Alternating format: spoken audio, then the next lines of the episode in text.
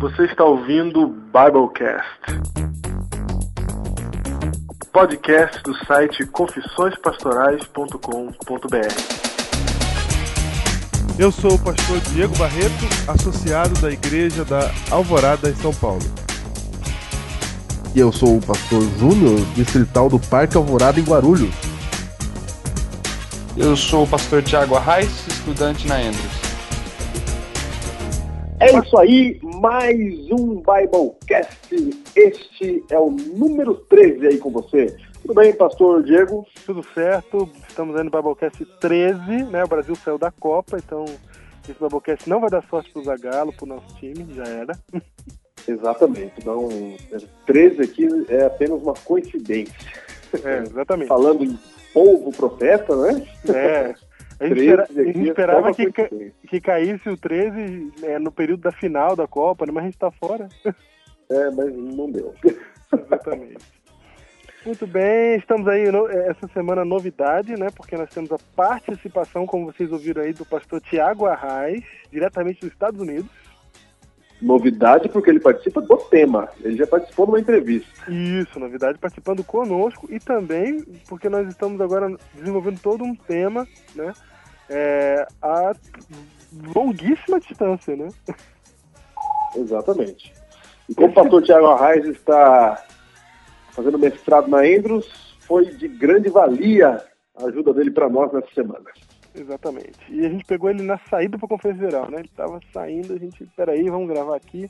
E ele se dispôs a gravar. Muito obrigado aí pro Thiago. E por falar em conferência geral, pastor Diego, o que você nos conta? Qual foi a quais, quais foram as suas impressões acerca desta conferência geral?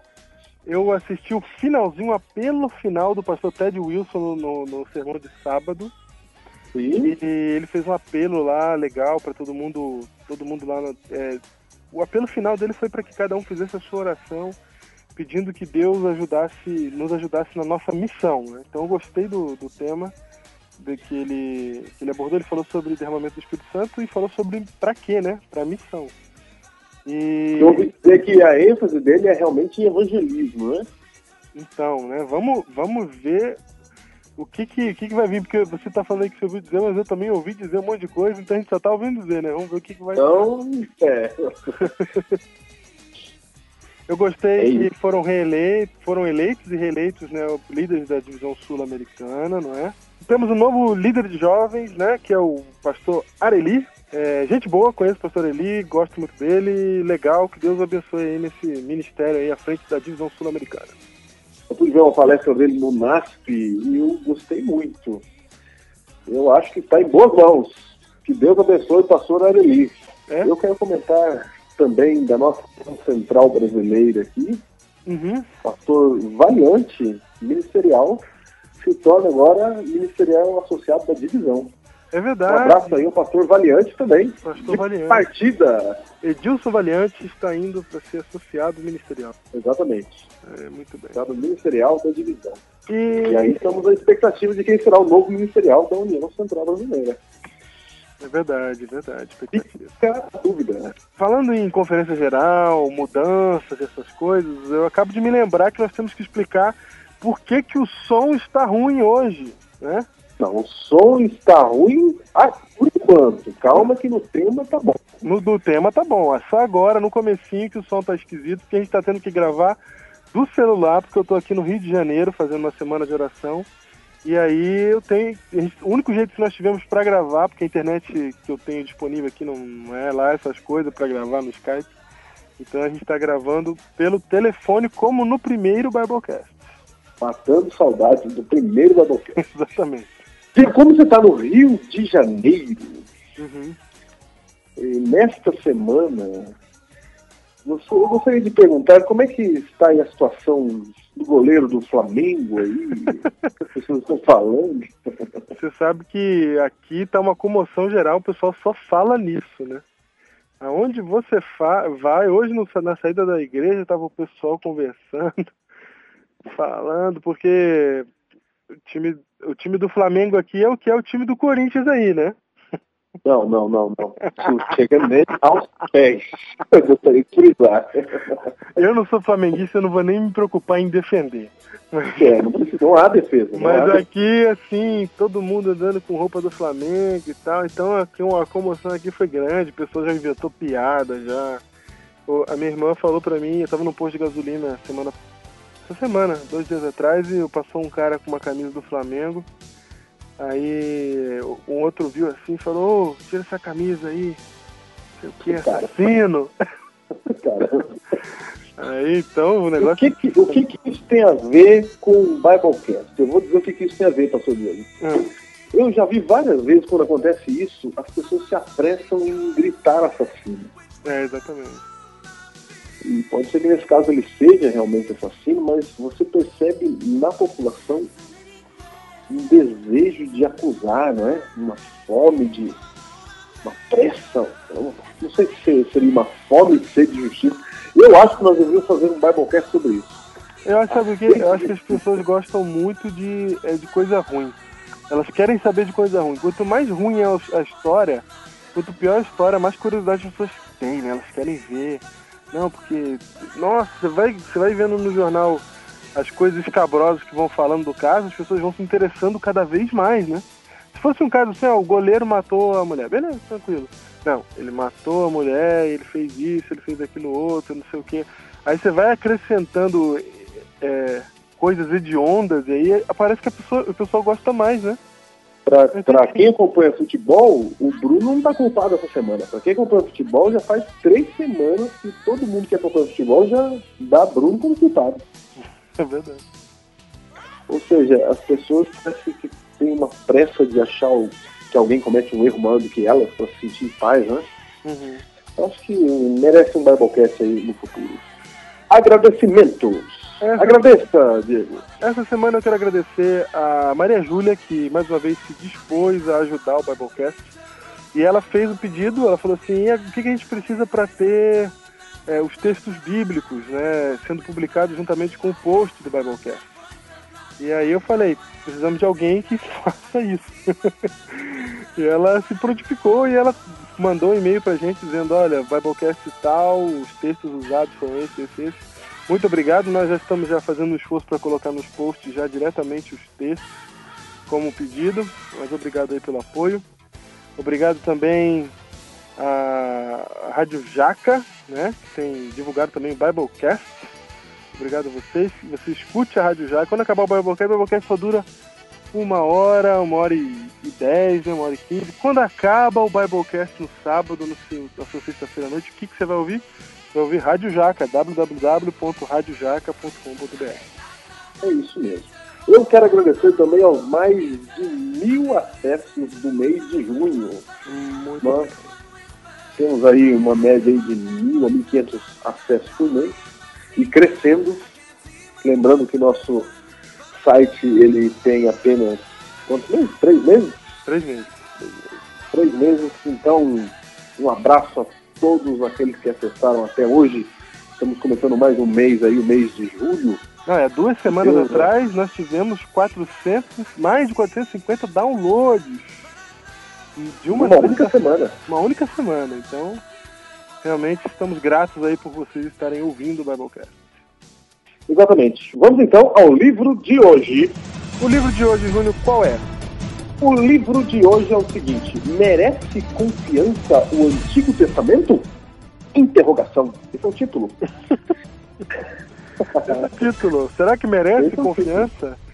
A pergunta vem exatamente do tema que nós estamos abordando hoje, durante o Biblecast número Exatamente. 13, que é a diferença que há entre o Antigo Testamento e o Novo Testamento. E alguns questionam assim: será que o Antigo Testamento merece confiança? Porque faz tanto tempo que ele foi escrito. Será que o que a gente recebeu hoje é aquilo que foi escrito pelo profeta tanto tempo atrás? Será que ele escreveu, etc? Isso mesmo. Se você quiser saber mais, então a dica é esta. Merece confiança o Antigo Testamento de Gleison Archer, editora Vida Nova. Você encontra um estudo aprofundado dos livros do Antigo Testamento e a resposta para algumas inquietações e dúvidas para que você se aprofunde mais no estudo da Palavra de Deus. Então, merece confiança. O Antigo Testamento é o livro desta semana. E nessa semana, Pastor Diego, nós inovamos. Ah, inovamos. Nós chamamos para conversar você que nos ouve. E nós pegamos aí um representante de nossos ouvintes. Quem é, Pastor Diego? Tiago Hiroshi. Ah, palmas. Você gosta de chamar de palmas, hein?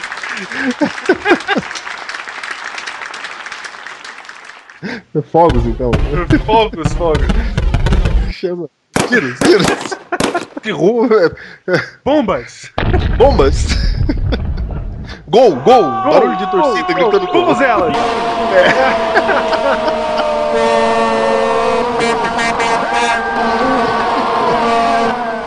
Vamos aí então falar com o Thiago.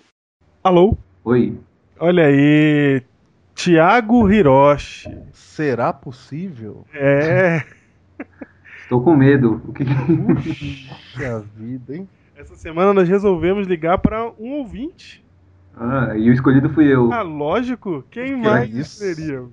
Quem- Quem mais vai estar uma hora da manhã conectado, né? É, logicamente. É, realmente você tem um ponto importante com esse uma hora da manhã.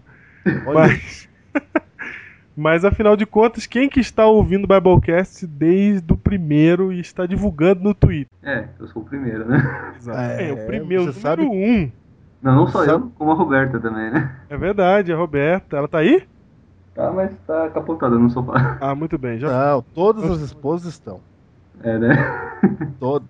A única esposa que não tá capotada é a do Diego, porque ele não casou ainda. Certo. Isso é verdade. Ó, sabe que pra mim Thiago Hiroshi é uma lenda viva. Você tá desde o começo? Não, não só por isso, mas também por. Você sabe que o Thiago Hiroshi, ele disputou firme com o monstro do Twitter, né? Foi. Você tem que lembrar o nome dele. O Vinícius? Vinícius. É, Vinícius. É. Isso, Vinícius. Eu já combinei com ele que eu vou chamar ele de monstro do Twitter. É, já Ah, pegou o apelido, né? Já pegou, já. Muito bem, Thiago. Nós estamos ligando para você porque nós queremos inaugurar um novo quadro no Biblecast, que é exatamente o feedback. Nós temos ligado para os pastores e agora a gente quer também se envolver com os membros. Hum, Então você é um membro da Igreja Adventista de São Miguel, não é? isso, de São Miguel? São Miguel. É Pertinho meu de você. vizinho. É meu vizinho. Quase, né? Olha aí que coisa. É, Esse negócio de vizinho em São Paulo é bem relativo, né? Ah, é vizinho mesmo. É só atravessar ali a É. Ayrton Senna. E aí nós queremos é, saber aí como é que é a sua igreja, até porque a gente vai conhecendo os nossos ouvintes, as pessoas do Brasil aí, e vamos começar com o nosso amigo Thiago Hiroshi. Você quer me pegar de surpresa, eu vou poder ter quebra de vidro aí, né? É lógico. Essa é a ideia. E aí, Thiago, como é que é a sua igreja em São Miguel? Que que, quantos membros tem, mais ou menos? São Miguel tem, acho que um, de 450 a 500 membros, mais ou menos. Eita, bastante, hein? É uma igreja grande, seria, ela é a, a como chamar, a central, né, da, da nossa região ali. Aham. Isso. Ah, é, no seu distrito tem mais igrejas, então. Tem, são mais, acho que é quatro igrejas, quatro, com a gente é cinco, né? Exatamente. Agora não vai, não vai me perguntar qual que é, né? Não, não. Eu Senão eu, eu teria que usar o barulho dos vidros quebrando. É, exatamente. Eu vou Acho que perguntar já quem é o vamos- seu pastor. Acho que essa dá, né? É. É, só dá, é o pastor Álvaro. O pastor Alva aí da Paulista Leste. Tá na igreja há quanto tempo? Nasceu na igreja? É, eu nasci na igreja, né? Desde pequenininho, já, minha mãe já. Quando eu- acho que eu- a minha mãe se batizou quando eu tinha um ano de idade, e desde então eu estou na igreja. Me Certo. batizei com uns 11 anos, 12 anos. Você tem mais dois irmãos, né? Não, mais três. Eita, contei errado, é verdade. Três. Não, tô falando Pedrinho. de homens. Dois irmãos homens e mais uma irmã. Vidro, Certo. certo. temos o Alexandre, a, a Tati e o Rafa. E na sua igreja você tem algum cargo? Alguma. Você trabalha com alguma coisa na sua igreja? E a gente tá esse ano, eu tô no departamento de comunicação. Não, já faz dois anos, né? Ano passado a gente tem, tá tentando manter sempre a mesma equipe agora para fazer a, os planos seguirem, né? Num- que normalmente é um ano, troca equipe, aí vira outra. É isso mesmo, é. acaba o- os planos mudam, então nunca consegue realizar nada direito. Então a gente tá, a gente fez uma proposta à equipe toda de sempre o líder pode ser que mude, mas tipo assim, sempre manter a mesma equipe, entendeu? Ah, Então, legal. Entre equipe, né? Muda entre equipe o líder. é, só, só muda, é, só fica mudando o líder e a gente mantém a equipe sempre a mesma. Legal, ó. Funciona mesmo. É, a gente tá conseguindo manter o- várias ideias em andamento aí, o blog tá, depois de um bom tempo, que era um antigo, que o pastor Diego aí pa- participava, agora a gente vai tá lançando o novo ainda, a gente tá ajustando algumas coisas. Nesse momento mesmo eu tava ele vendo algumas notícias aqui para colocar lá. Só que a gente tá em fase de teste. Daqui acho que uma ou duas semanas já tá no ar certinho. E a gente dá um toque pra vocês, vocês fazem a propaganda aí também. Opa! Maravilha. Então, se você que está ouvindo, já fica ligado que vai sair o novo blog O Advento aí. É dele o blog O Advento? Pelo que eu entendi, é da equipe de comunicação, né? Isso. Não, é assim, é da igreja de São Miguel, mas é mais nosso do que propriamente assim da igreja, né? Que a gente que Domina é nosso, tudo nosso, a gente que mantém o, o site, a gente que paga o domínio, essas coisas. Então é, é nosso, mas ligado à igreja. Representando Entendi. a igreja, né? Fala o endereço aí do blog. Oi? É, o, agora o endereço novo vai ser www.oadvento.com.br. Muito bem. O Advento com traço né, entre o e o Advento, né? Não, esse é 100. Ah, é O 100? antigo- Legal, legal.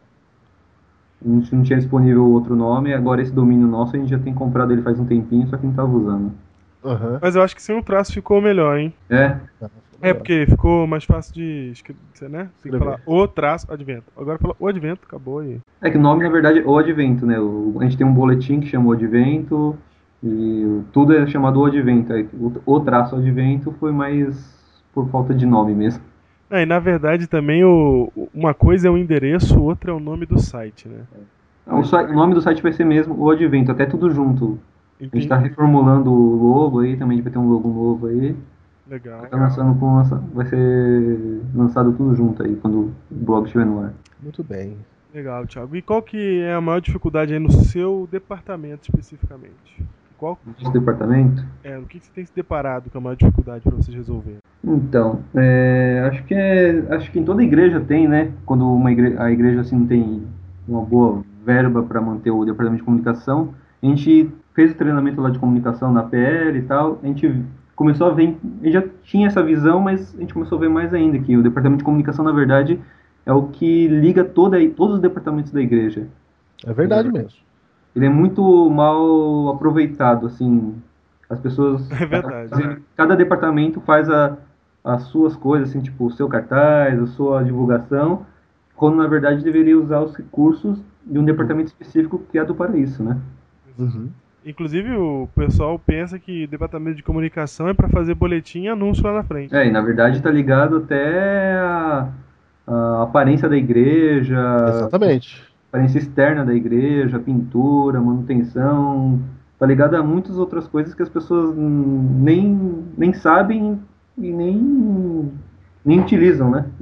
É. É. Que é o Isso pior. Pode até não saber, mas se utilizar tá valendo. É, a gente tá tentando mostrar isso para eles, né? Tipo assim, a gente acabou é, criando campanhas para Adra, campanhas para para outros departamentos que precisam mais assim, e a gente fez uns negócios bem legais assim, com cartazes bem profissionais, vídeos, aí o pessoal tá olhando e já despertando interesse, né? Aham. A gente tem que também fazer a nossa parte, que é fazer um trabalho bem feito e profissional e eles olharem esse serviço e quererem chamar. Então a gente está tendo um bom resultado. O pessoal está querendo que a gente faça as campanhas para eles. Ah, que legal. E o que, que você acha da gente pregar o evangelho pela internet, que nem a gente tá fazendo agora aí? Ah, como o Diego sabe, eu acho ótimo, né? A gente já faz isso aí, tenta utilizar esse meio, ainda mais a gente de São Miguel, assim, que o Diego conhece lá, a maior parte é conectado, né? Tem eu, a Ingrid, o Jefferson. Aham. Então a gente é bem Galerinha online ligado à tecnologia e à vida online. Aham. Olha aí, que, que bom, hein? Ah, Outro dia eu vi o, o, o Thiago mandando um Twitter assim. Era alguma coisa do tipo de desesperada, sabe? Meu Deus, tenho 820 Twitters pra ler. pra você ver o Ah. tanto de gente que ele não segue. Acho que tem 800 mensagens num dia só para ler, ainda tem mais o, notícias que eu vejo por aí, aí tem muita coisa. Tiago, é o seguinte, queria, saber de você. Eu quero te fazer uma pergunta que vai ser uma pergunta que a gente vai fazer para todos os ouvintes que a gente ligar. Do ponto de vista seu, do- de membro da igreja, de é, um membro leigo, leigo não no sentido Entendi. que o leigo é no sentido de não tem teologia, mas eu sou leigo em medicina, por exemplo, né? Eu não sou leigo Exatamente. em teologia, mas eu sou leigo em medicina, eu sou leigo em, em outros aspectos da vida. Então, do ponto de vista de pastores e membros, assim, como membro, você tem alguma sugestão a dar para os pastores, alguma coisa que você acha que os pastores deveriam ter, deveriam mudar, qualquer coisa, abre seu coração aí, porque o site Confissões Pastorais é para isso. Não, eu acho que os, os pastores ah, já agem, acho que como eu acho que deveriam agir. No caso, eu acho só que eles têm que a- a saber abordar os jovens de uma maneira, sei lá, mais Contextualizado. é mais contextualizada.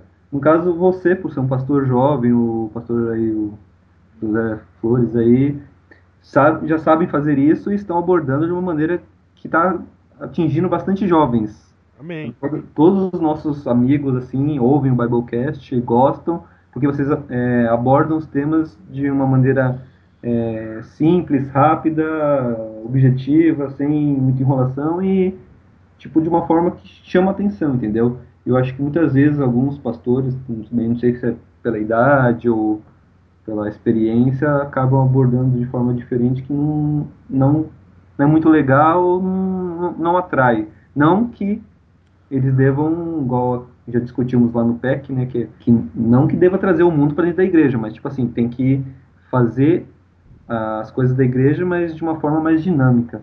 Eu acredito que seja isso. Os falta para alguns pastores é, contextualizar melhor os assuntos para os jovens.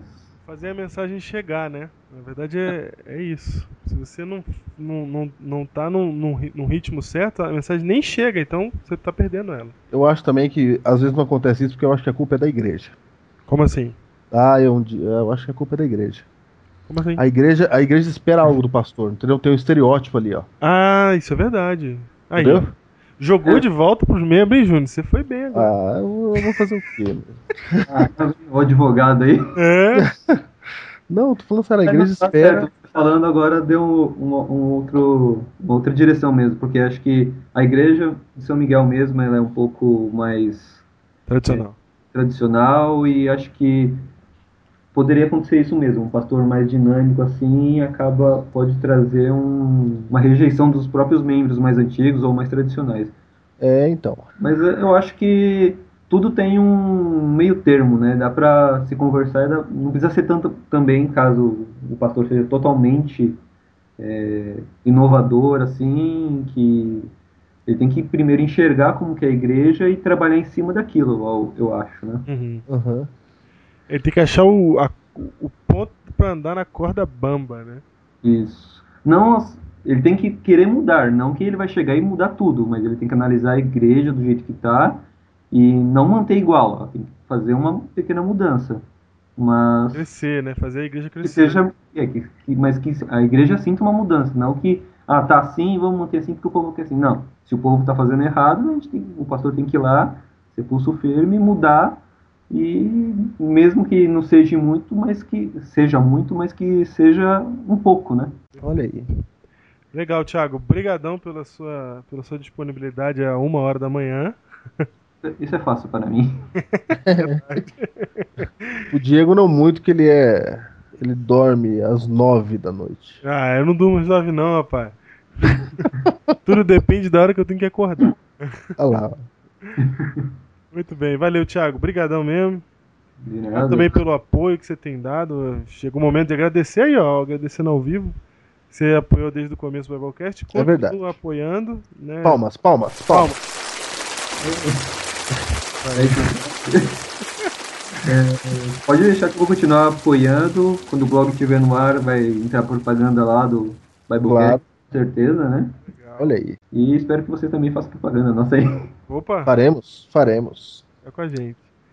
Fica com Deus e manda um abraço pra Beta aí. Tá? Beleza, pode deixar. Abraço pra vocês, dois, pelo ministério de vocês, pelo, pelo programa aí que vocês estão fazendo, que é um traz muita muito conteúdo pra gente, muita e de uma maneira descontraída.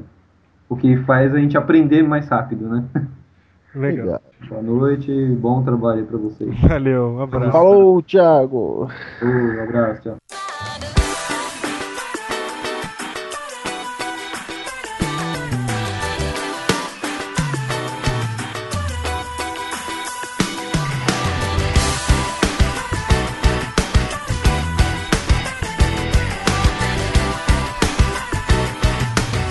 Hoje nós estamos com a presença do pastor Tiago Arraes. Exatamente. Olha Beleza. só, é um grande, um grande privilégio. Estamos conseguindo fazer o Biblecast aí com três pastores mais uma vez.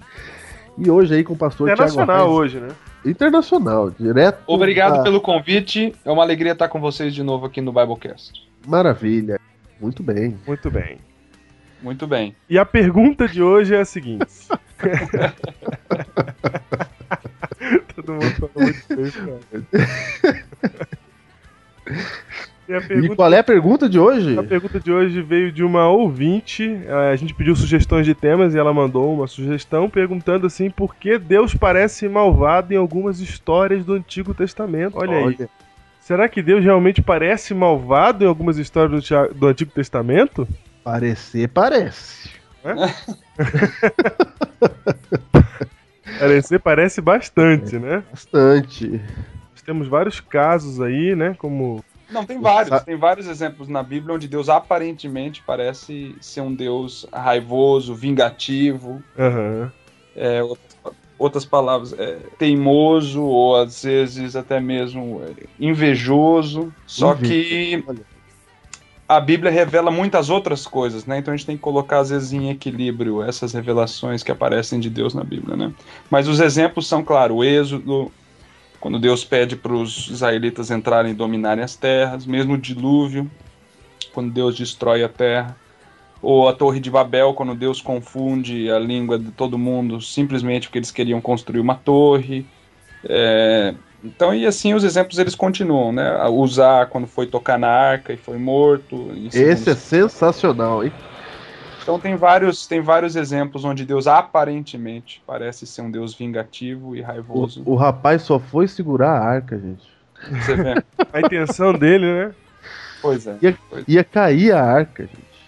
Exatamente, exatamente. E, é, Agora tem vários exemplos, desde o começo até o Jardim do Éden, você pode pensar, poxa, simplesmente que eles comeram do fruto, eles tinham que ser expulsos. Aí entra esse capítulo 4 de Gênesis, já vem com Caim Abel, um era um foi rejeitado por Deus. Então, já desde o começo a Bíblia apresenta aparentemente um Deus que é vingativo, que faz acepção de pessoas e que então é é antigo o problema, não é um problema novo. É. E tem um detalhe, você citou aí Adão e Eva, não é que eles foram expulsos, foi todo mundo expulso. Eu, você, tava todo mundo fora do negócio. É verdade. Por causa do fruto. Exatamente.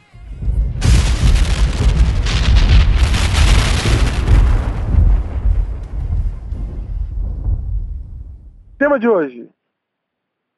O tema de hoje. O tema de hoje é o seguinte: para não dizer que não falei das flores. Para não dizer que não falei das flores. Isso parece música. Música de Geraldo Vandré. Para não dizer que não falei das flores, num período onde você não podia falar tudo claramente, ele queria dar uma clara, dura na população e dizer: Ei, vamos embora, que esperar não é saber. Mas o título ele coloca para não dizer que não falei das flores. Engraçado, né? Uhum. Fazendo então uma midrash para o nosso tema, reinterpretando o título da canção, algumas pessoas acham que no Antigo Testamento Deus ele é um Deus Tirando. assim, tirano, exatamente. Um Deus que mata, um Deus que condena, um Deus que manda matar, que destrói cidades inteiras. Então, se você olhar para o Antigo Testamento, você não vê, parece que você não vê a graça. Parece que você não vê nada de bom. Por isso, nosso título aí, para não dizer que não falei das flores. Há flores no Antigo Testamento.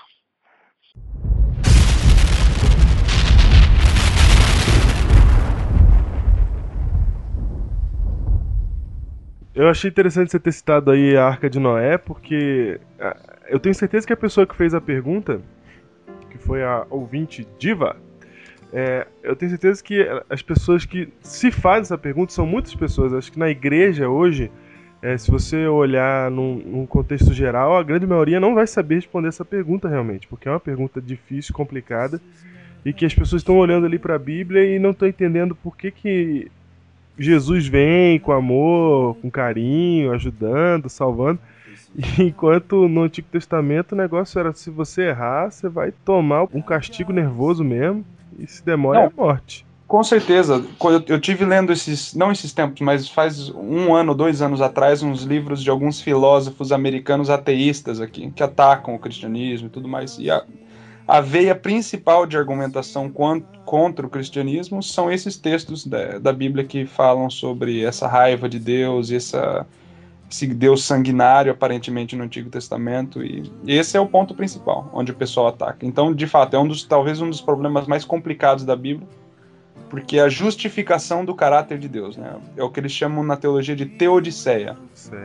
Então é um problema grave, de fato, mas para aquela pessoa que, que estuda a Bíblia de coração e de e com oração e com respeito ao texto bíblico, é, a problemática se torna mais fascinante do que algo que é para tirar a paciência ou deixar alguém descrente na, na pessoa de Deus. Você falou um negócio bem. que é verdade, eu não tava lembrando disso, mas é muita gente ataca realmente por esse lado, né? É, é, é. porque se você olhar do jeito que está escrito na Bíblia, assim, o, o, o, relato bíblico não é um relato moderno, então do jeito que ele está escrito na Bíblia, assim, você pode levar para uma é, ações desumanas, né? Ah, com certeza. É com certeza. Questão. Você vê, você vê lá Deus falando, ó, se destrói o povo inteiro, a nação toda, não deixa nem criança viva. Aí, é, inclusive, quando eu tava ouvindo um, o Barack, o presidente dos Estados Unidos, o Obama, né, falando sobre cristianismo e tudo mais, porque normalmente as pessoas que nem você mencionou muito bem, olham com olhos modernos, né, ou pós-modernos até mesmo a Bíblia, achando que vão tirar algumas conclusões atemporais do texto para realizar eles é. presentes. Obama mesmo estava falando, não, se a gente visse hoje Abraão levantando a mão para matar o seu filho no alto de um prédio, a gente não ia ficar olhando, olha lá que homem de fé, né? A gente ia chamar a polícia e tudo mais. É e realmente, de fato, não tem como você não tem como você comparar a civilização de 2, 3, 4 mil anos atrás com, com os moldes é, morais e, e, éticos que a gente tem hoje, né? Então é você querer reduzir a Bíblia a algo, a algo, que ela não está tentando apresentar, né? E você sabe que essa história não é de hoje. Desde o primeiro século, com o tal de Marcion. Marcion, inspirado aí pelo gnosticismo, uhum. ele dizia que o Deus do Antigo Testamento era um e o Deus do Novo Testamento era outro. E a gente. É verdade, é verdade. Não é? E a ideia é bem interessante, a ideia é que Deus, o Deus Supremo, ele dele surgem emanações. E uma dessas emanações gerou um tal de Demiurgo, um deus menor. Uhum. E Demiurgo, ele decidiu criar a matéria. E como ele era um deus menor, ele não tinha tanta capacidade assim, ele criou o ser humano, com dor, com doença, com morte. Ou seja, um deus desastrado. Incompetente. Exatamente. Esse seria o deus do Antigo Testamento. Uhum. Então, toda, toda vez que o Antigo Testamento fala de Deus, fala de Demiurgo. Uhum. E aí o que, o que que o Deus Supremo fez? Enviou um outro Deus chamado Cristo, que encarnou num homem aqui no dia do batismo, no homem Jesus. E a, e a, a função desse Cristo era contar para as pessoas, levá-las levá ao conhecimento, por isso o nome gnose, conhecimento em grego, de uhum. que o Deus do Antigo Testamento era Demiurgo, um Deus desastrado e mau Uhum. E ele agora era o salvador através do conhecimento. Uhum. Por esse por esse por essa história, o Deus do Antigo Testamento é um Deus é um outro Deus, não é? Ou seja, então os judeus eles têm que ser combatidos porque eles creem, na verdade, nesse demiurgo aí. No Deus antigo, né?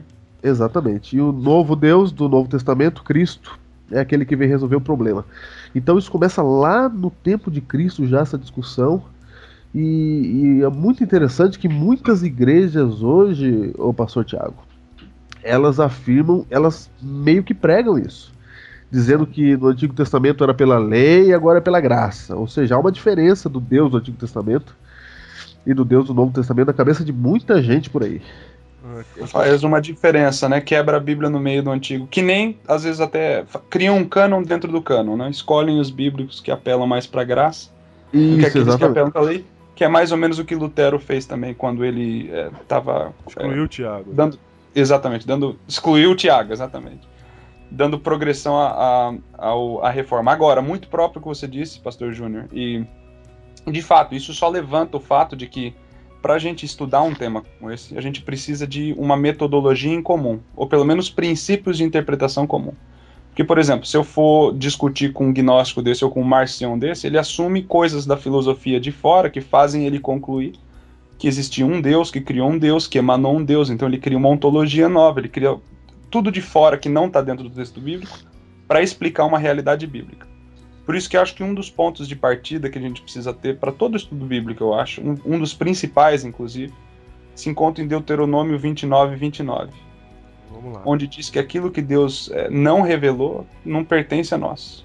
Agora, aquilo que ele revelou pertence a nós. O texto bíblico, a sola escritura da reforma, escritura somente. O texto em si é o nosso começo e o nosso fim. É aquilo que a gente tem para explicar a realidade do mundo e entender a revelação de Deus eh, na, na palavra mesmo. Então, acho que esse é um dos pontos iniciais para que a gente possa estudar um tema desse. O que, que a Bíblia em si mesma ela diz sobre esse Deus? É ele de fato uma emanação? É ele uma recriação? É Deus de fato mal? Porque se a gente for pegar esse Deuteronômio 29 como um ponto de partida, a gente vai perceber de cara que o Antigo Testamento inteiro aponta para quem? Pra Cristo, Para Cristo. E quando Cristo chega, ele fala que vem revelar quem? o Pai. Olha aí, hein? Exatamente. Portanto, o Antigo Testamento aponta para Cristo. E quando Cristo chega, ele, Ele fala, "Eu vim fala revelar que ele Pai." é a revelação do Antigo. Exatamente. Então um complementa o outro e não existe dicotomia nenhuma. E de fato, por isso que Mateus, o livro de Mateus, se encontra como o primeiro livro do cânon e não Marcos, que foi o primeiro livro de acordo com a tradução escrita. Porque Mateus tem mais conexões com o Antigo Testamento, mais alusões ao Antigo Testamento. Portanto, ele mostra essa continuidade que os escritores e o, e o pessoal que resumiu, que criou o Testamento tinha pelo respeito ao Antigo Testamento, de ver essa continuidade do Antigo para o Novo Testamento e colocaram Mateus onde está, para poder seja, fazer era isso. isso que os judeus essa- pensavam na época, né? Com certeza. Uma Olha que coisa interessante.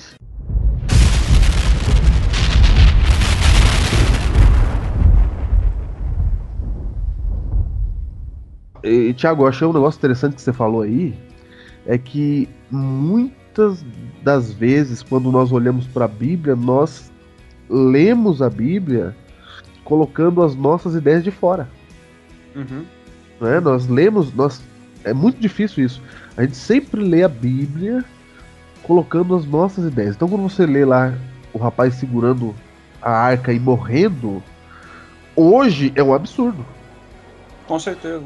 Hoje é um absurdo. certeza. Assim como você qualquer um desses textos que a gente mencionou. Agora, é como eu disse, para qualquer. Eu, a gente não tem. Eu pessoalmente não tenho nada contra nenhuma outra denominação e a maneira como eles interpretam a Bíblia. E muito menos se eles fazem uma divisão entre o Novo e o Velho Testamento. Eu respeito, acho isso 10. Só que o que transcende todas as denominações cristãs, pelo menos, é, é a realidade da palavra. E se a palavra me diz que aquilo que é revelado é o que a gente tem de Deus, então eu tenho que levar a revelação como um todo. Cristo mesmo, quando ele veio no caminho de Emaús, ele revelou para aqueles discípulos lá que estavam caminhando com ele o que os profetas e os escritos diziam sobre ele. Portanto, englobou o Antigo Testamento inteiro. Então, às vezes tem gente que me liga lá no meu trabalho e fala, não, porque Jesus, o importante é o Novo Testamento e a graça de Cristo. Eu peraí, quando Jesus veio se falar dele mesmo, ele só usou o Antigo Testamento. Essa era a Bíblia que ele usava. Então, eles começam, como você está mesmo dizendo, colocar coisa na boca de Jesus, ou dividir a Bíblia de uma maneira que Cristo mesmo não, não fez. Isso torna tudo mais complicado. Quando algumas das respostas, ou a maioria das respostas, para a maioria desses problemas que existem na teodiceia, na- no caráter de Deus, a maioria deles são revelados na Bíblia mesmo. No- vendo um detalhe que não foi olhado no original hebraico, talvez, ou vendo a continuidade da história. Por exemplo, essa história mesmo de usar que tocou a arca, certo? Uhum. A certo. gente encontra a história, deixa eu checar aqui, em 2 Sim. Samuel, capítulo 6, versículo 3 a 4. E lá fala que ele tocou a arca, e a arca tal, e todo mundo pensa imediatamente, nossa, mas que Deus mau, que matou o homem ali, simplesmente porque ele foi tentar ajudar a arca. Só que existem alguns princípios de interpretação desses textos difíceis. São sete. Talvez no final eu passe os sete, depois que a gente tiver terminado a nossa conversa. Mas um desses é. princípios é se existe alguma informação adicional que é revela, relevante à passagem ao redor do texto, ou no origi, na língua original. E em 1 Samuel capítulo 7, versículo 1 a 2, a gente vê que a arca da aliança ficou na casa do pai de Uzá, Abinadab, por 20 anos. A arca ficou ali e a maioria dos nossos professores aqui dentro dizem que usar, ele estava acostumado, ele levou aquele objeto que era para ser santo e sagrado como algo comum na casa dele. Então ele aprendeu a ficar desacostumado com a, a noção de santidade que aquele objeto pertencia. Para ele era uma estante que ficava no canto da garagem do pai, né? Exatamente. Então, quando chegou o episódio do capítulo 2 de Samuel, essa realidade de 20 anos de história que a gente deixa quieto, porque é só dois versículos ali em 1 Samuel, ela, 6, ela, ela ganha né? mais sentido, entendeu?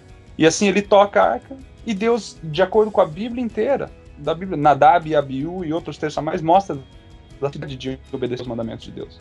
São coisas santas. Deus ele, ele estabelece regras, ele estabelece princípios que é, eles fazem com que a graça seja aplicada no dia a dia, na vida das pessoas. Então é a santidade, é o mandamento de Deus. E assim aquele objeto ganhou uma posição leviana dentro da casa, e o que acontece em 2 Samuel é uma, simplesmente uma consequência daquilo que 1 Samuel já tinha revelado.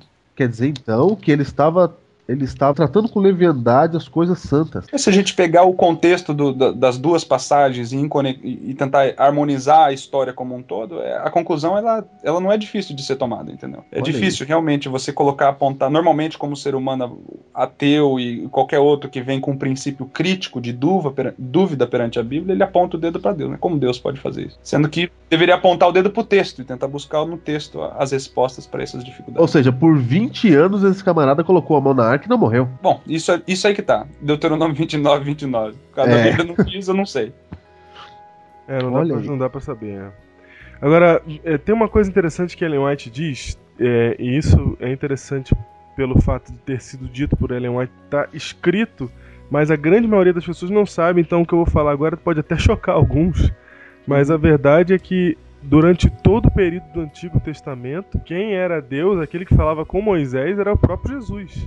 É, existem algumas evidências disso, né? Na expressão o anjo do Senhor. É, normalmente no hebraico, quando é para se referir a, a um anjo qualquer que fala, o artigo muda, é um anjo do Senhor.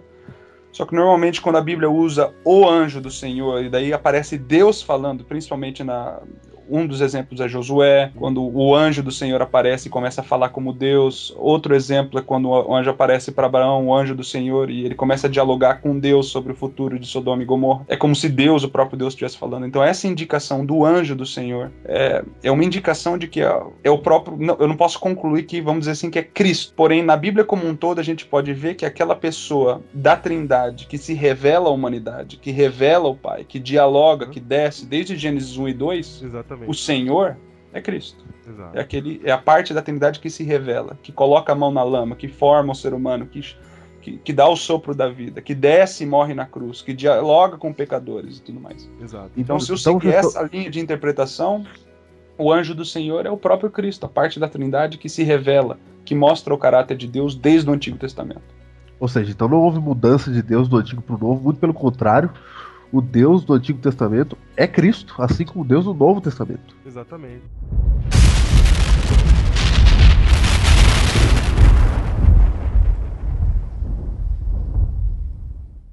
A Bíblia é mais complexa do que isso, mas essa complexidade é o que deixa a gente humilde perante a palavra. A Trindade é uma palavra que não existe na Bíblia, mas ela não é uma palavra que tenta explicar essa realidade. É uma palavra que simplesmente descreve uma realidade. Existem três manifestações, existem três diferentes palavras, existem diversas expressões. Então, a Trindade não é uma palavra que tenta explicar o que é a Trindade, o que, que é, são essas três pessoas, mas é algo que descreve uma realidade. Então Ou é seja... difícil você apontar o dedo. Agora, por exemplo, em Gênesis 1, a gente vê Elohim na primeira parte de Gênesis, é, o Deus transcendente uhum. que cria, que está fora da criação, que fala e as coisas aparecem. Só que no capítulo 2 a gente vê o Senhor Deus, Elohim e Yahweh. Então é um Deus que desce, é um Deus que toca na lama, é um Deus que forma. Então a gente vê essa movimentação. E logo no, no versículo 2 lá aparece o Espírito pairando sobre as águas. Então mostra toda essa realidade da Trindade em conexão. Agora, dividir como o nosso pensamento moderno e ocidental tenta dividir e categorizar as coisas, a gente sempre tenta categorizar, mas é complicado. Seguindo o pensamento hebraico, o mais importante é a gente abraçar a complexidade e, e, buscar entender que, de fato, a revelação de Deus no anjo do Senhor e no Novo Testamento através de Cristo é Cristo, com certeza.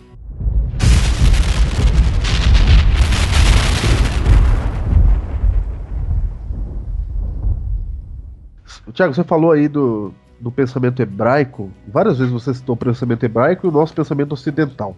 Uhum. Você podia falar assim mais claro como que a gente pensa e como que eles pensaram, qual que é a diferença? Porque a Bíblia, ela tá no pensamento hebraico. E por que que é Com tão certeza. diferente assim? Qual, o que que você vê de diferente na nossa maneira de ver o mundo e na maneira deles verem o mundo?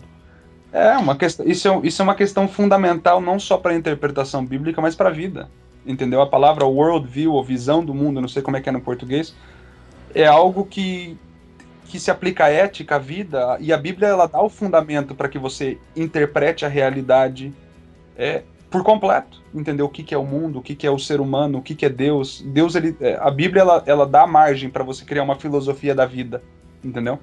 E o world view, ou visão do mundo, faz parte disso. E com certeza, os escritores é, do Antigo Testamento e do Novo Testamento tinham uma perspectiva do mundo é, que era primariamente revelada por Deus de acordo com seus escritos, mas era influenciada pela cultura onde eles estavam, com certeza. O pensamento hebraico isolado do pensamento bíblico, é, lógico, ele tem os seus moldes. Em vez de ser uhum. causa e efeito, que a gente pensa, é efeito e causa. Por isso que é, a, a, parte lá do, da confusão das línguas, se você seguir em Gênesis 10 e, e 11 a sequência, ele fala que haviam muitas línguas antes de ter a Torre de Babel. Por quê? Porque o pensamento hebraico ele não é causa e efeito, ele é efeito e causa. Ele fala o que aconteceu do efeito e depois explica a causa.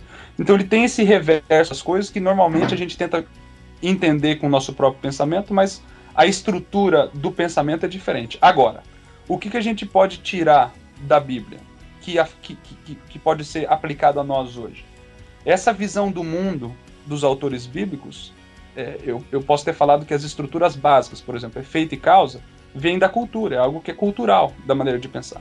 Agora, o conteúdo da onde essa estrutura toma forma, por exemplo, o que é Deus, o que é o homem, o que é o mundo, a Bíblia descreve por revelação divina. Então, esses princípios básicos a gente pode tirar hoje para nossa vida e aplicar, com certeza. Quem é Deus? Quem é o homem? Quem é o mundo? É antropologia, teologia e cosmologia. A Bíblia apresenta claramente. Então, esses princípios podem moldar completamente a nossa maneira de ver o mundo da mesma maneira que os autores do Antigo Testamento. É por isso que a Bíblia tem mais de 4, 5, 6 mil anos de autores de ponta a ponta, mas ela continua consistente. Porque de capa a capa, independente da cultura em que cada um vivia, o conteúdo da estrutura de maneira de pensar e de raciocinar era o mesmo. Era o mesmo princípio de Deus, o homem e o mundo. E hoje existe tanta confusão na interpretação da Bíblia e diferentes denominações, porque por causa desse mesmo motivo. Eles perderam a, a, maneira de fundamental de entender Deus, o homem e o mundo. Existem denominações, que eu não vou citar o nome, que entendem cosmologia e teologia e a doutrina de Deus completamente com modos filosóficos. Eles pegam Aristóteles e Platão, encaixam dentro da estrutura bíblica e toda vez que aparece a palavra Deus, eles já entendem como um ser atemporal, fora de tempo e espaço. Quando a Bíblia fala que Deus está dentro de um santuário no céu, atuando pelo ser humano, sentado no seu trono. Então, a Bíblia começa a se moldar de acordo com esse conteúdo filosófico que outras denominações colocam para dentro da Bíblia. Quando a Bíblia em si ela já apresenta uma estrutura completa e um fundamento completo para a gente entender o mundo, Deus e o ser humano. Deu para entender mais ou menos? Deu, deu para entender. Então, então essa, essa é a diferença básica. Agora, é, ou seja, exemplo, o Deus da Bíblia ele é mais real do que a gente imagina. Com certeza. É, é, a, ele, é mais, Deus... ele é mais físico, digamos assim, né? Ou seja, com certeza, com certeza. Que... Você vai seguir por modos filosóficos e gregos quem é Deus, a gente vai acabar num. Vai acabar, vai acabar de cara na parede, igual os filósofos, só fazendo perguntas sem obter certeza e resposta nenhuma. Entendeu?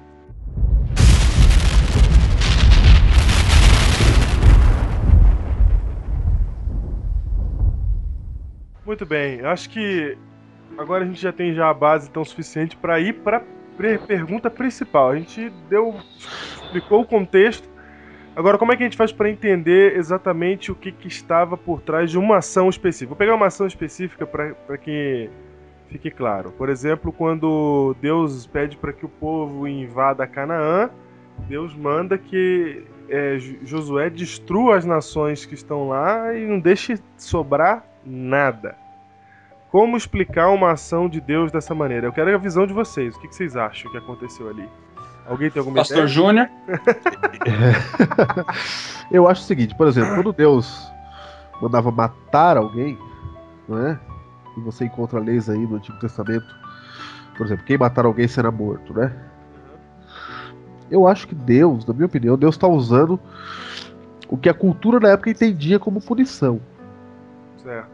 É, o que ele exemplo. fez quando ele aceitou, por exemplo, o código de Hammurabi. Exatamente, não. É exatamente. A cultura da época estava acostumado. É como se você falasse, ó, se não matar, Deus está cometendo algum erro. Era assim que eles imaginavam na Bom, minha cabeça. É que nem Com hoje. certeza. É, Diga, pode falar, Pode falar, Thiago. Era o normal, Não, assim, ó. É que nem hoje, por exemplo, quando a gente vê que a gente tá tão humanizado que quando a gente vê um- uma, uma questão, por exemplo, alguma- uma mulher foi estuprada, a gente pensa assim, é, poxa, Deus podia ter feito alguma coisa pra evitar. É isso que a gente imagina por justiça hoje.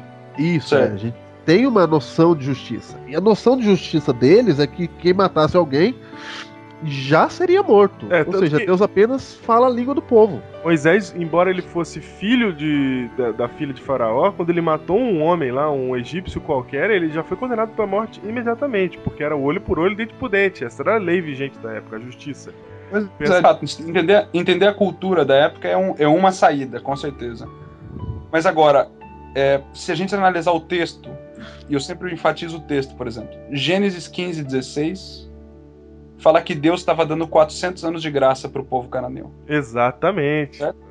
Então isso já, é um, já, já mostra como a Bíblia como um todo ela vai respondendo, ela é uma narrativa única. Às vezes as pessoas tentam quebrar a narrativa bíblica de acordo com livros e versículos, só que a Bíblia é uma história só. Você foi onde eu queria. Entendeu? Então, em Gênesis a gente tem Deus deu 400 anos de graça porque o povo estava bagunçado, estavam matando. Pensa em Hitler, Segunda Guerra Mundial, se o povo hoje em dia voltasse atrás na história, eu queria saber o que, que eles iam fazer com Hitler antes de começar o, o genocídio. Então, então não dá, não dá pra gente tentar pensar nos modos, não, olha como Deus é mau. Camarada, se você sabe de alguma coisa que vai acontecer, você toma atitude. Uhum. Então Deus ele deu 400 anos de provação. Falou assim, olha, minha graça, é... e Deus sempre age primariamente com graça. Quando ele dá 120 anos pro, antes do dilúvio, ele fala: O meu espírito não vai mais atuar com o homem, eu vou dar 120 anos. Isso era uma palavra de graça. Entendeu? Eu vou dar 120 anos para vocês se arrependerem.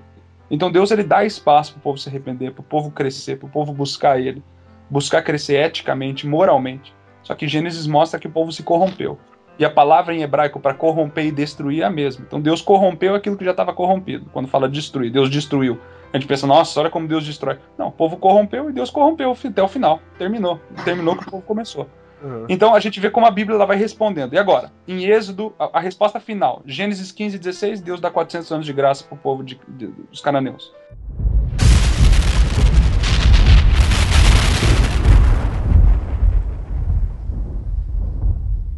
Algo a mais ainda sobre a palavra matar, no, no- principalmente no, em Êxodo 20, onde tem os 10 mandamentos, né, que fala não matarás. A palavra de não matarás não significa simplesmente matar. De eu tô matando uma vespa, eu tô matando um, um besouro, eu tô matando uma pessoa. Numa... A palavra é assassinato, não assassinarás. A ideia da- da- de, de trás da palavra em hebraico é de assassinato, é de algo intencional. É, então isso ainda mais ilustra como a questão da, da matança e tudo mais, por mais que ela era horrível, é, a gente tem que ver, de acordo com esses princípios que a Bíblia apresenta, Deus agindo tipo como um cirurgião divino. Ele tem que tirar as partes infectadas às vezes para não contaminar o todo. E Deus às vezes ele age dessa maneira. Agora, para a gente usar esses mesmos princípios e aplicar hoje, é muito mais complicado do que era na época. Porque hoje em dia, principalmente as guerras santas dos, é, que nem falam dos, dos islâmicos e, e da, das cruzadas e tudo mais, tinham essas mesmas prerrogativas. Não, Deus pediu para que a gente matasse. Não, Deus pediu para que a gente fosse.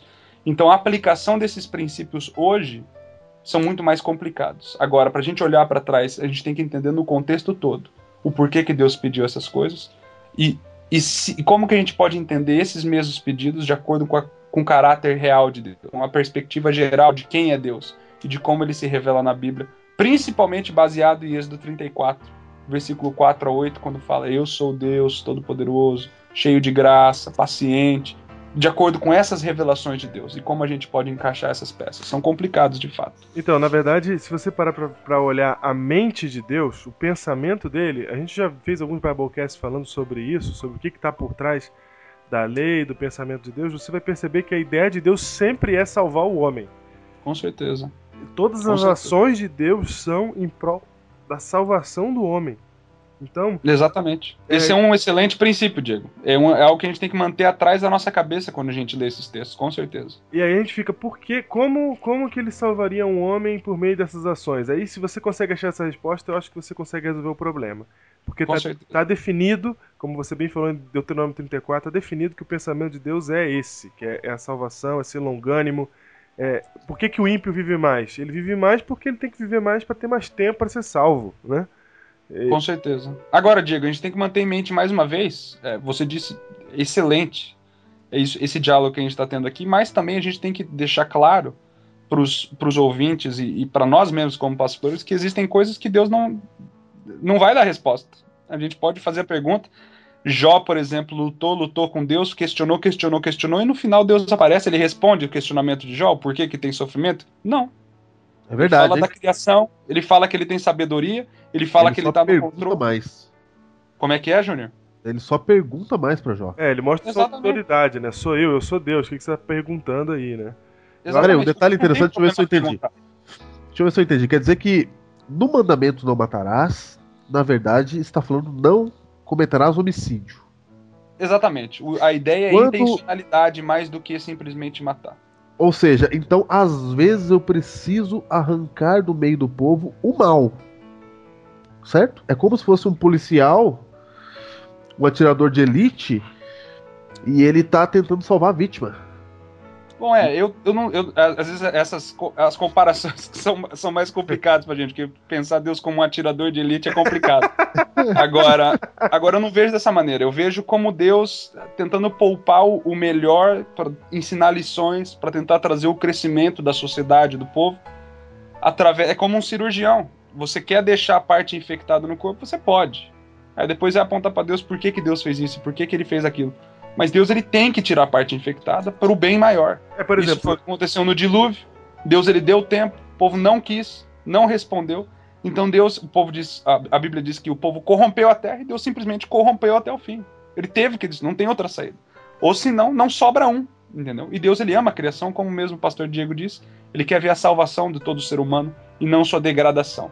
Então essas atitudes têm que ser vistas, devem ser vistas nesse contexto do grande conflito, onde existe uma as forças do bem e do mal e Deus está atuando constantemente para a salvação do ser humano. Ou Olha, seja, de- Deus tá, Deus tá sempre do lado da vítima.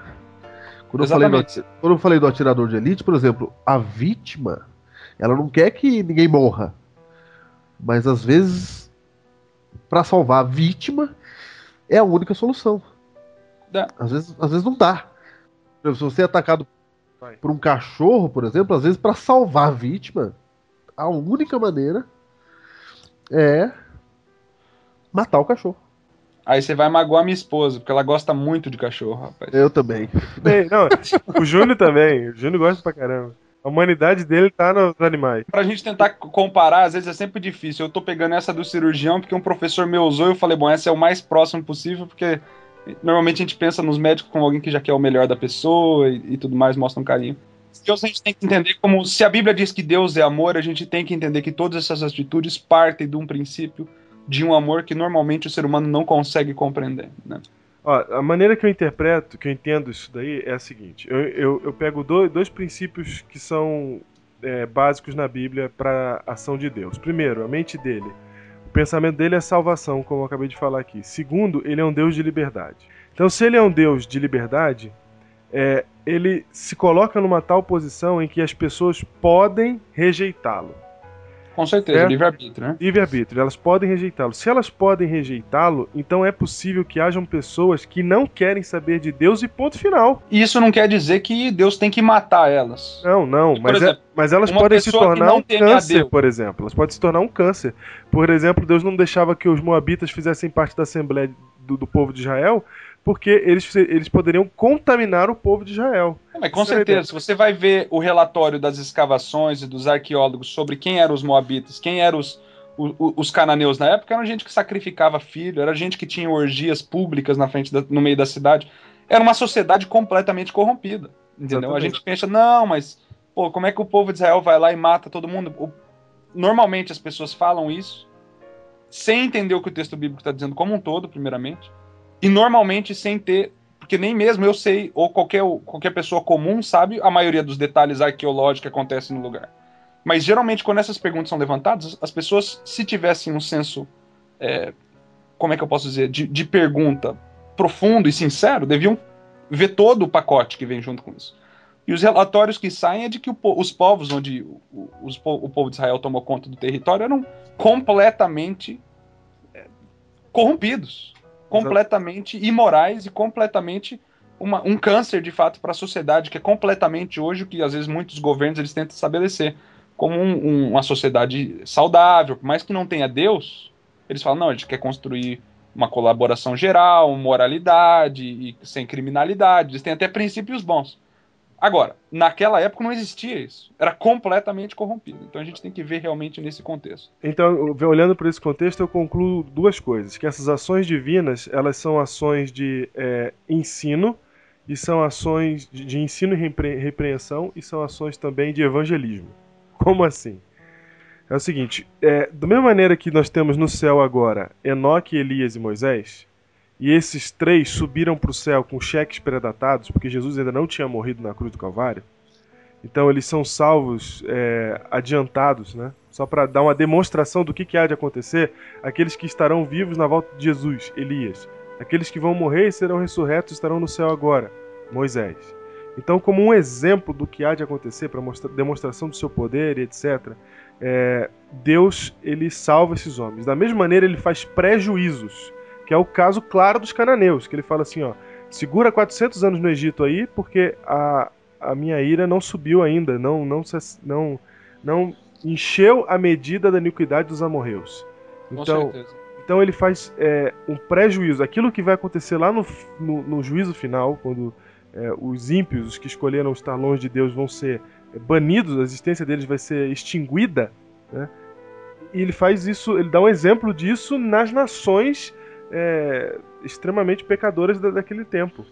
Ele. Porque no final é exatamente isso que vai acontecer, né? então ele tá. É, é ensino, ele tá falando assim, gente. é, na verdade, falando de ensino, é importante lembrar que a revelação ela é progressiva, que Deus respeita a nossa, nosso calibre mental, nosso entendimento. Portanto, é, no Antigo Testamento ele fala é olho por olho, dente por dente mesmo. No Novo Testamento ele vem e aperta mais e fala: não, agora quando alguém te der um tapa, você vira o outro rosto, a outra face. Com certeza. Então, o nível não, Deus, Cristo não veio para baixar o nível da moralidade, Ele o veio nível da subir, exato. E aí, e aí, por exemplo, quando você. o- eu, eu imagino essa cena de ensino como um pai com um filho. Você está numa, numa sociedade que é uma sociedade chucra, uma sociedade ogra, são pessoas que não, não, se, não se relacionam socialmente como nós fazemos hoje. Eles eram bem diferentes de nós. E, e, os caras lutavam com osso na mão e etc. Deus tem que botar leis de saúde, por exemplo, para quando a mulher está menstruada e etc e tal. Então, é, Deus está lidando com crianças. Então, quando você está lidando com criança e ela fica tentando fazer uma coisa errada, você dá uma repreensão e ela, e ela entende que, que não pode fazer aquilo. Você não vai dialogar com a criança. Você não vai falar, filho, é, não se defenestre, né? não se jogue pela janela. Não você vai falar isso. Você vai. Não o, se o defender. problema é que hoje em dia ninguém gosta de ser comparado à criança, né? Que está sendo ensinado por um ser superior, né? Isso que dificulta. Exatamente. Exatamente. E tem um outro detalhe, você falou que a nossa sociedade hoje é melhor que a deles, mas até pouco tempo atrás, uma nação inteira, Não, é melhor em tipo, termos. A gente pra- continua mal, muito mal. Nós somos até mais maus, né? exatamente, uma nação inteira praticou genocídio contra os judeus, achando que estava fazendo uma coisa boa. Verdade.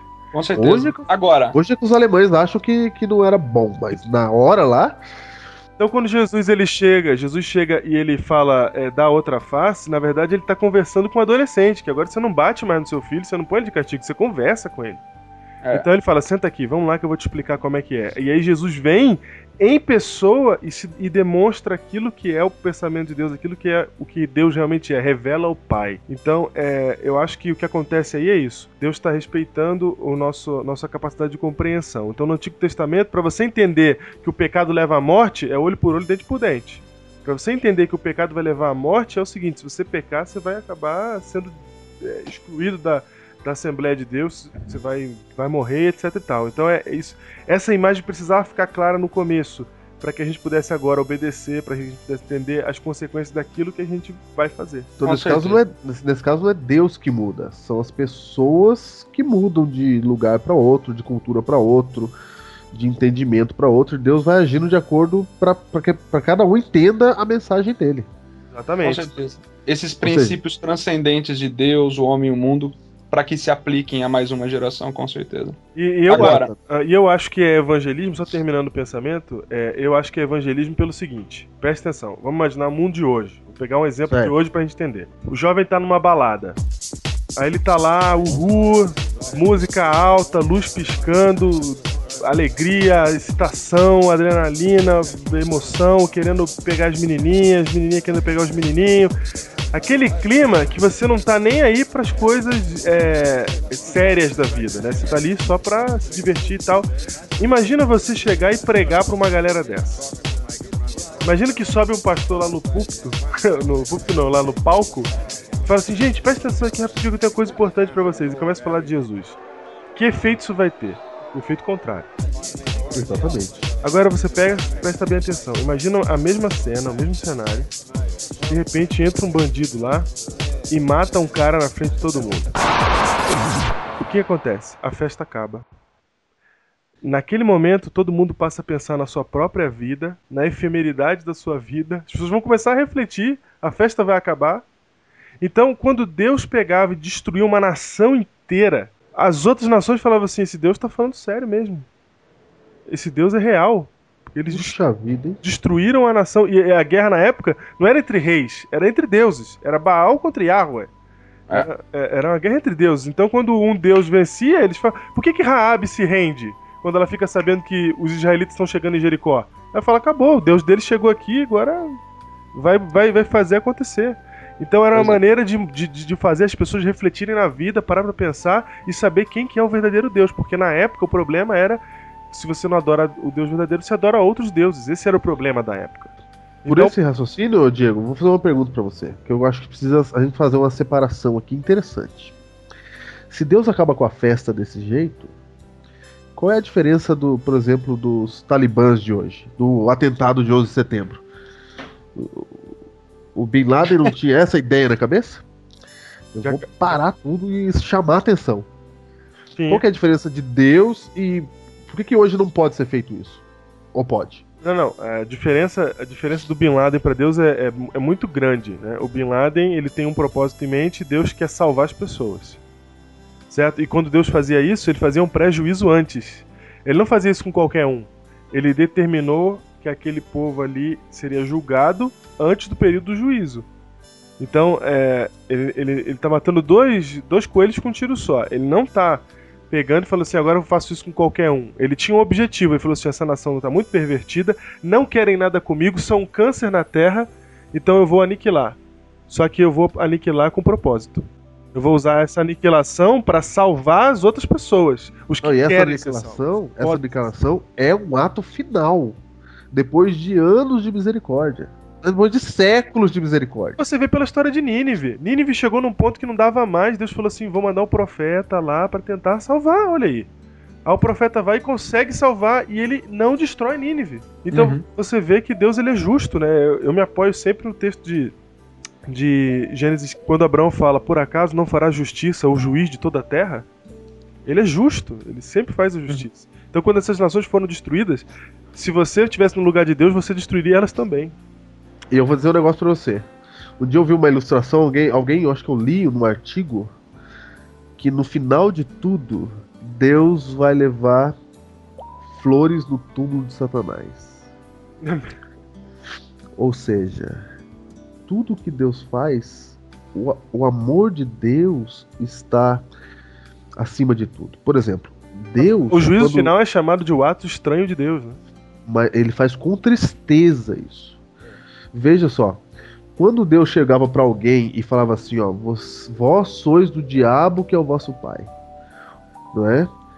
e quereis satisfazer os desejos. Quando ele falava isso para uma pessoa, é bem, é bem diferente eu chegar e falar pro Tiago assim, por exemplo, Tiago, vós sois do diabo. Eu não gosto de você, você tá fazendo tudo errado, né? Mas Cristo, quando falava isso, ele dizia assim: ó, vós sois do diabo, e tem um detalhe: eu morro por você daqui a pouco numa cruz. Exato. Mesmo você sendo assim, porque eu te amo. Ou seja, até o ato de Deus falar uma palavra dura. Repreender. A repreensão de Deus não tem jeito dela vir sem amor, porque ela fala assim: ó, você é do diabo agora, mas eu vou morrer por você. Tinha isso implícito no tom de voz dele. Porque a gente, quando repreende uma pessoa, a gente repreende pronto e ela que se vire. Uhum. No caso Deus, Bom. não. Ele repreende e fala assim: ó, eu repreendo, mas eu morro por você. É um ato de amor. No caso, a gente falou do Bin Laden. Bin Laden falou: eu mato todo mundo e vocês se virem. Você tem que se mudar aí. Você tem que mudar a sua opinião. Exatamente. É uma guerra ideológica. Exatamente. Bin Laden não falou assim: ó, eu, esse é o último ato e eu já fiz tudo por vocês. É. Eu morro por vocês. Não, não é assim.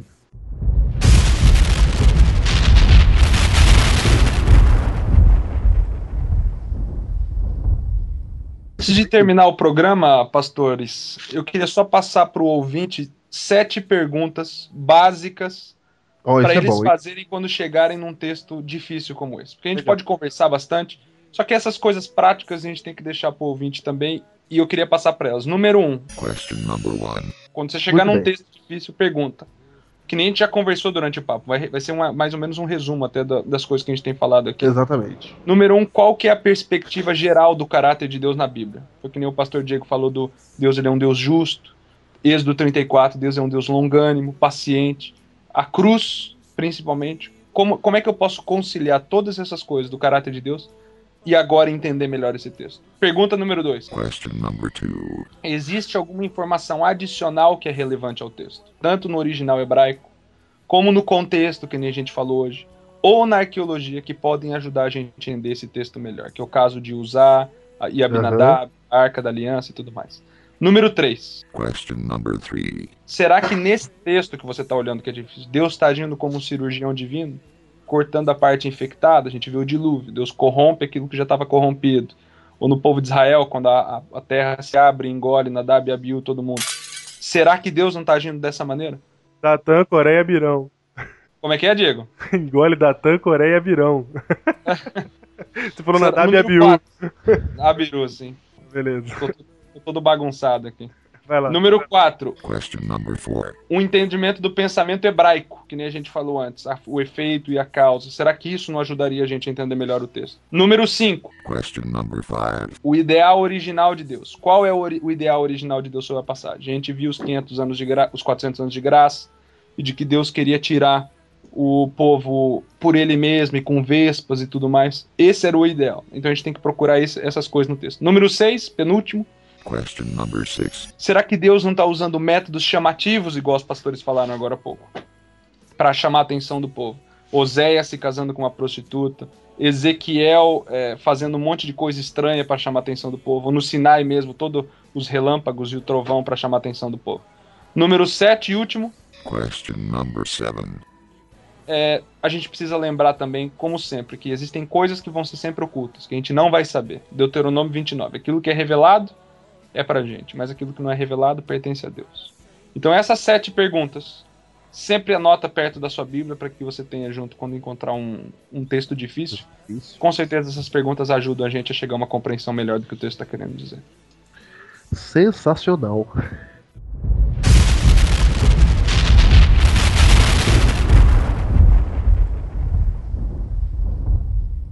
Deus é amor, né?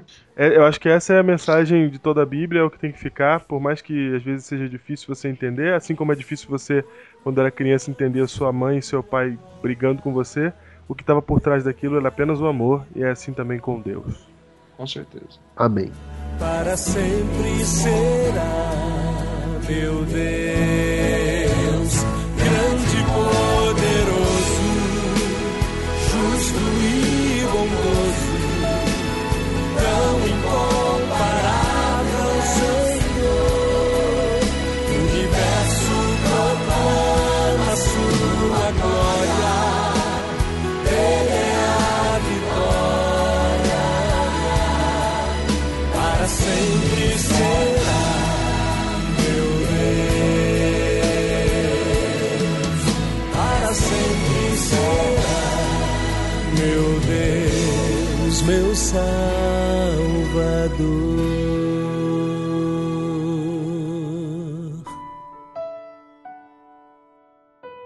Sempre será meu Deus, meu Salvador.